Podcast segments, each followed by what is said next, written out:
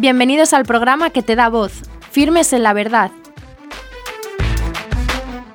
con Mariana García de Alvear.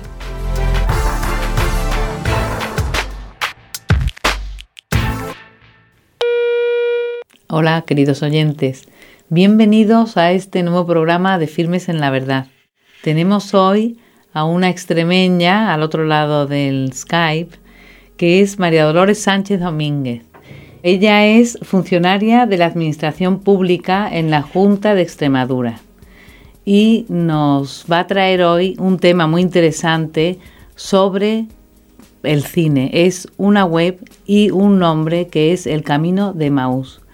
Ella nos va a hacer profundizar en este tema de lo que se puede hacer con las películas y con el cine en nuestro mundo y en nuestra actualidad. Y sin más, ¿qué tal estás, María Dolores? Buenas tardes, Mariana, muy bien, encantada de estar con vosotros. Igualmente, igualmente. Mira, quería que nos explicaras con qué idea nace esta web. ¿Cuándo nace? Sí, eh, la web la creamos mi marido Alberto y yo hace casi 10 años con muchísima ilusión. Por entonces hacía poquito que nos habíamos casado y nos atraía mucho la idea de poder tener un portal en Internet que es un medio que te permite llegar a, cualquier rincón del mundo, como bien comprobáis vosotros con, vuestro programa. Como bien sabes, vivimos en un tiempo en el que la sociedad occidental está sufriendo una fuerte secularización. Se está dejando todo lo espiritual en un segundo plano para poner en primer lugar todo lo material. Y por eso para nosotros cobra una especial importancia la idea de ofrecer algo más auténtico, más si cabe teniendo en cuenta que, la religión se ha convertido en un tema tabú en, muchos ámbitos. Internet te permite llegar muy lejos con pocos medios, pero a la vez con mucho esfuerzo, hay que trabajárselo. Y es un entorno en el que la Iglesia debe estar presente.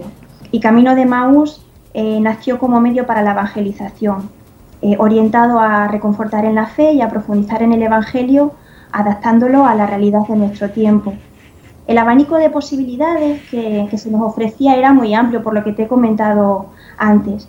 Y aunque en un principio no, teníamos muy definida la línea a seguir en, los contenidos de la web, eh, con el paso de los años y con constancia, pues hemos ido descubriendo cuál era nuestro sitio y qué era lo que realmente queríamos para el portal.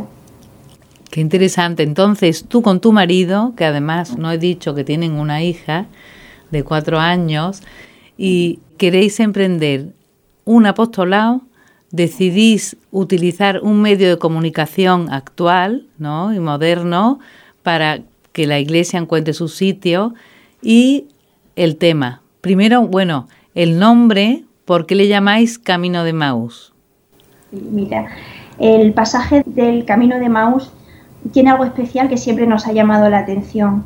Eran dos, como nosotros al principio, y es muy significativo el modo en el que su camino y su vida dan un cambio radical al encontrarse con Cristo. A veces nos quedamos en la queja y en cierto modo dudas como las que tuvieron aquellos dos peregrinos son una parte necesaria para el discernimiento de un creyente y para el crecimiento. Y mm, lo que no debemos olvidar como cristianos es que Cristo camina a nuestro lado. ¿no? Y mm, la esencia de la web no es otra que ayudar a, descubrir a Cristo a la vez que lo vamos descubriendo nosotros mismos. Y ahí la referencia de Maús para el nombre del portal. Además, el pasaje nos habla de la Eucaristía y trata sobre la resurrección, que es lo que da sentido a, a nuestra fe. Volviendo a aquellos dos peregrinos, tras su encuentro con Cristo, tenían la necesidad de contarles a todos mm, lo que les había pasado y también ahí nos sentimos identificados. Lo que pasa es que nosotros utilizamos las nuevas tecnologías para, contarlo.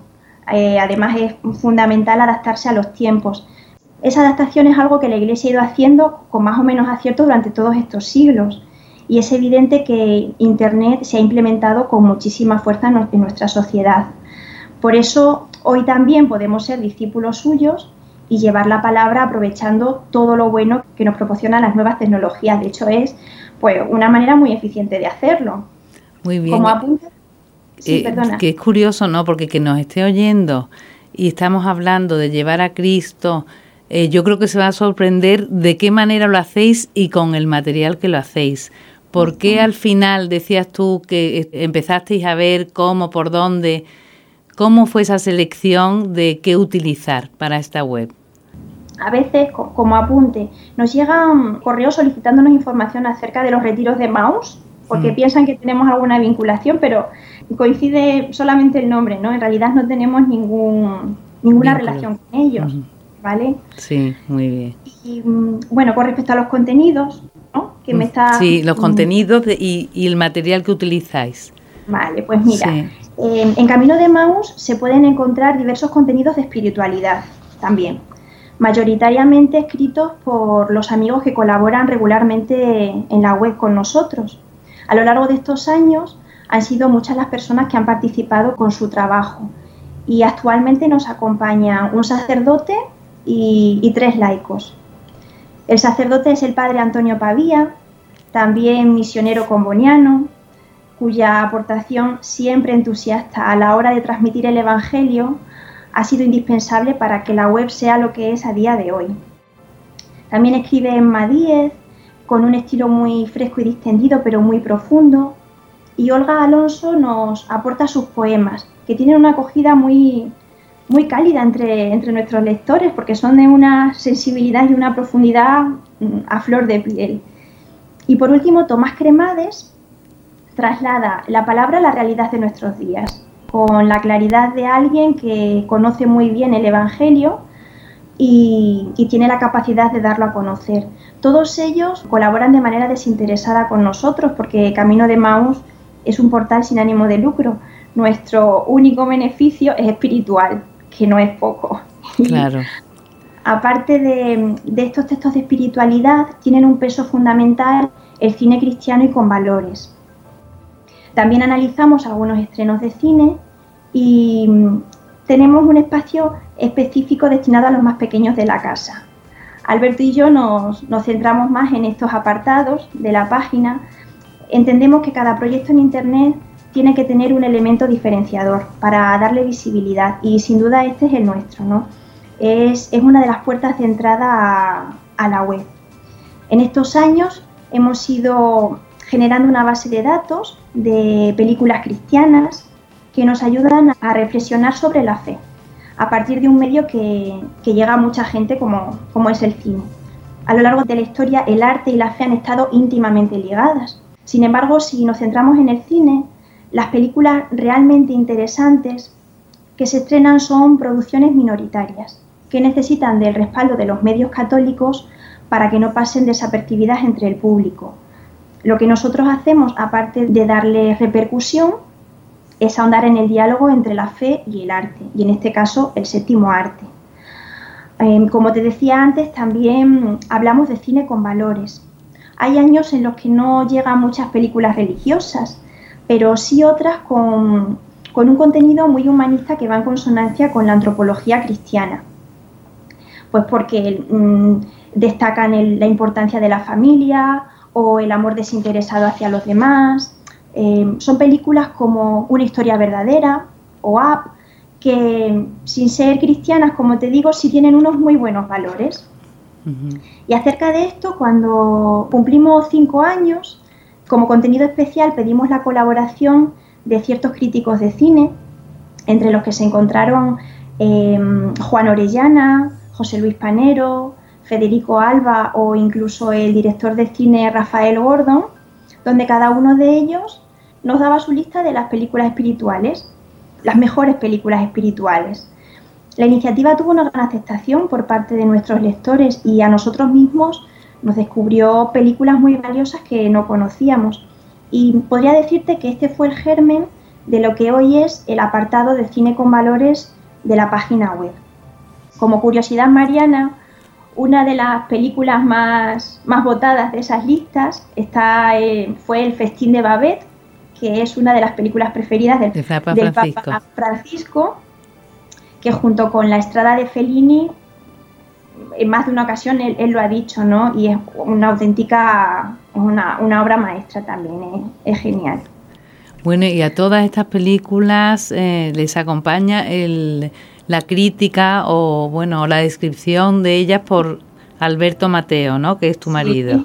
Sí, Alberto es el que se encarga de la redacción de pues de esa de esa mm, no sé cómo, sí son fichas, ¿no? Fichas sobre películas y la verdad es que se lo trabaja mucho porque sí, sí queremos ofrecer algo de calidad, también contenidos de calidad, ¿no? Y, y bueno, y en ello estamos trabajando. Entonces, eh, bueno, claro, es una web muy completa porque realmente en este camino también no solamente distinguís la profundidad y la parte más formativa también o de vivencia de la fe y la búsqueda de, Cristo y de Cristo resucitado, sino que también eh, tenéis esta parte que casi es común para toda la familia, ¿no? Porque esas películas en valores puede ayudarte a enfocar eh, el poder ver en familia películas con todos los hijos y sin, ¿no? y a gusto, ¿eh? en contracorriente, ¿no? ¿Habéis encontrado algún problema o críticas en la web? Porque desde luego el rumbo, ¿no? El ideal es a contracorriente del mundo de hoy. ¿Habéis tenido algún problema o? La verdad es que puedo decirte que mm, que sí que nos han llegado muchos correos animándonos a seguir trabajando en, lo que estábamos ofreciendo, ¿no? Y, bueno, es una motivación más. O sea, nosotros entendemos que es como nuestra llamada, ¿no? Nuestra misión a contribuir a la evangelización con lo que podemos conocer mejor, ¿no? Y realmente mm, estamos muy agradecidos porque, por lo que te comento, mm, probablemente lo que tienen también las nuevas tecnologías es que puedes opinar de todo, ¿no? Pero realmente a nosotros nos han llegado muchísimos correos de apoyo y de, y de agradecimiento por, bueno, por encontrar herramientas valiosas, útiles, que a alguien le pueden venir bien, ¿no? Sobre todo, bueno, pues vamos dirigidos, somos un, portal católico y, y, la gente que entra en nuestra web pues sabe lo que se va a encontrar, ¿no? Entonces... Bueno, pues... Y por ejemplo, la dirección, pues eso, la, la, temática es libre para la, la que hace poemas, para la que escribe? ¿Tenéis algún hilo conductor o, ellas es libremente lo que les sugiere mm, la, cotidianidad? Sí, es verdad que cada uno aporta, a Olga se le da muy bien escribir poemas y nos manda sus poemas. Emma tiene unos textos muy profundos de una confianza y una misericordia en Dios que son suyos, ¿no? Y Tomás, bueno, pues tiene una profundidad tremenda. Y bueno, del padre Antonio, pues que te va a decir, un sacerdote que lleva toda la vida trabajando para el servicio de los demás, ¿no? Pero no, nosotros no, no somos los que regulamos el trabajo que ellos se, han, se ofrecieron en su día a poder aportar en nuestra, a dar visibilidad a su trabajo en, en nuestra web y nosotros lo acogimos como una bendición, como un regalo, la verdad. Qué bien, ¿eh? esas son las cosas que surgen en los caminos de Dios, ¿verdad? Sí, pues que de repente la providencia te acerca a unos y a otros. ¿Y de qué relevancia está teniendo actualmente el cine cristiano? Sí, mira, el cine cristiano es un género que se reactivó después del, estreno de La Pasión de Cristo, que polémicas aparte fue un éxito de público rotundo. Eh, eso volvió a generar un cierto interés hacia la temática cristiana. ¿De cuál hablas? ¿De la de Mel Gibson o, o en general? Sí. Mel Gibson de 2004. Mm, un buen ejemplo de cómo se puede impulsar el cine religioso a través de Internet, que es el modelo que ha seguido Garabandal recientemente. Eh, lo representa muy bien Juan Manuel Cotelo y su productora Infinito más Uno. Ellos están mm, sabiendo llegar al público, están conectando con él y recabar apoyos para aumentar la visibilidad de lo que hacen, logrando una repercusión que de otra manera sería impensable. De hecho, para el proyecto que tienen ahora entre manos, que es un nuevo documental, eh, llevaron a cabo una campaña de crowdfunding eh, con la que consiguieron recabar eh, parte importante de los recursos económicos que necesitaban de particulares para poder sacar adelante su nueva película, a la vista de la negativa de entidades públicas como el Ministerio de Cultura para concederles algún tipo de subvención. En definitiva, puedo decirte que el cine cristiano genera un indudable interés pero las películas más profundas eh, no llegan a públicos mayoritarios y verdaderamente hay joyas cinematográficas que merecen la pena te lo digo mm, como cristiano, ¿vale? Eh, merece la pena verse al menos una vez en la vida por, por la manera en que pueden llegar a, interpelarnos y lo que nos pueden aportar. Esas, las joyas cristianas, en películas cristianas, no, ¿cuáles destacarías? Pues mira, las que te he comentado antes, la historia de Marie Urtin es una belleza, ¿no? No quiero ser un spoiler, ¿no? Pero si entráis en la página y leéis la reseña, a nosotros nos descubrió una, una historia que de otra manera no la habríamos conocido y es interesantísima o, El navío que también te decía antes, ¿no? El gran silencio, ese documental de, esos monjes capuchinos, ¿no? Eh. Eh, la verdad que es que hay cosas muy, muy interesantes. Mm, sí, porque además tienen calidad, porque el gran silencio tiene gran calidad y eh, del cine sí que se salía en silencio. Era curioso cómo llegaba el espectador. Y me imagino que como otras muchas, igual que la, pasión que tú has nombrado de Mel Gibson, también es, impresionante. Y ah. después, la que has nombrado también, Garabandal, últimamente, los cines llenos. Ha habido mucho lleno, qué curioso con este modo de propagarlo, pero que se llega, y lo que tú dices, responden los cristianos, ¿no? Los católicos. Sí, sí, es admirable, la verdad que con tan pocos medios como han tenido, como han trabajado muy bien y lo han hecho con convicción, ¿no? de hecho, han dado a conocer una historia que para muchos era desconocida, para nosotros era desconocida. Y como te digo, esa, esa sincera convicción ha propiciado un, fomento a la devoción de la Virgen, ¿no? Sí, es verdad. ¿Y qué películas de temática religiosa está previsto que se estrenen próximamente? Eh, te comento, hace un par de días en Cannes se ha estrenado el documental, un documental sobre el Papa Francisco. El director es Wim Wenders, que es protestante y uno de los, de los directores europeos más prestigiosos. De ahí que tenga una especial relevancia con respecto a otros documentales que se hayan podido hacer sobre, sobre la figura del Papa. Em, también está el, Gran Regalo, que es la película que comentaba antes de Cotelo, que trata sobre el perdón y, que utiliza un formato de entrevista.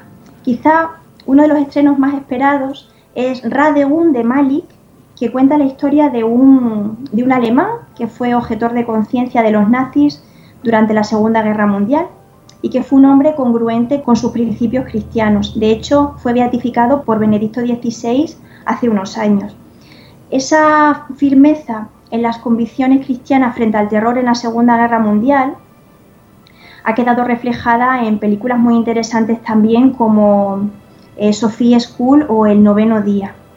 Y también está generando mucha expectación la secuela que, Mel Gibson está haciendo de, La Pasión de Cristo. Hay poquitos datos, sabemos que está en proyecto. ah, fíjate, sí, sí, claro, que son muy interesantes, ¿eh? Y mm, bueno, ah, también habláis de estrenos de cine en general y de películas infantiles. Cuéntanos qué, hay de interés para los niños. Mira, eh, fueron dos secciones que, incorporamos al comprobar el interés que generaban los contenidos de cine. Y la respuesta ha sido muy positiva. Es evidente que el cine es un medio que tiene un importantísimo valor a nivel educativo para niños y mayores y por supuesto como entretenimiento. Em, por eso entendimos que era interesante no quedarnos solo en la temática religiosa, que te repito que es uno de los pilares de la web, sino eh, hablar sobre otras películas también interesantes desde un punto de vista cristiano. Así, eh, hace siete años comenzamos a hablar sobre estrenos y desde el año pasado hemos incorporado un apartado de películas infantiles, porque consideramos que es importante tener referencias sobre lo que, lo que pueden ver nuestros hijos. Como bien decías antes, Alberto y yo somos papás de una niña de cuatro años y consideramos que es muy valioso el poder ofrecerle un entretenimiento de calidad, pero que no se quede en un mero pasatiempo. Pienso que, nuestros niños, nuestros jóvenes, no solo necesitan que pasemos tiempo con ellos para recordarles cuáles son sus obligaciones, qué tienen que hacer, qué no tienen que hacer, ¿no? Eh, también necesitan que pasemos tiempo con ellos de calidad y poder ver juntos una película con ellos. Mm. Sin darnos cuenta, puede ser uno de los mayores regalos que podemos hacerle a ellos y sin duda a nosotros también. Desde luego. Oye, para nos quedan ya dos minutos. Si quieres invitar a nuestros oyentes o a los que nos estén viendo a vuestra página, ¿qué es lo que te gustaría destacar? Bueno, pues yo desde aquí os, animo a que, a que os deis una vuelta por la web. Eh, esperamos que ojalá encontréis contenidos que os sean valiosos y útiles, que podáis utilizar, que puedan utilizar día a día. Eh, en nosotros surgió un día esa necesidad de, contribuir a la evangelización a través de, Internet y con la ayuda de nuestros colaboradores le hemos dado forma mediante lo que hoy es Camino de Maus. Muy bien. Pues muchísimas gracias María Dolores por estar este rato con nosotros y acercarnos en este camino de Maús. Así que muchísimas gracias y queridos oyentes, anímense a de introducirse en esta web, Camino de Maús, que les va a gustar mucho eh, y cuyo contenido es muy formativo, muy enriquecedor y muy ameno. Hasta el próximo programa. Adiós.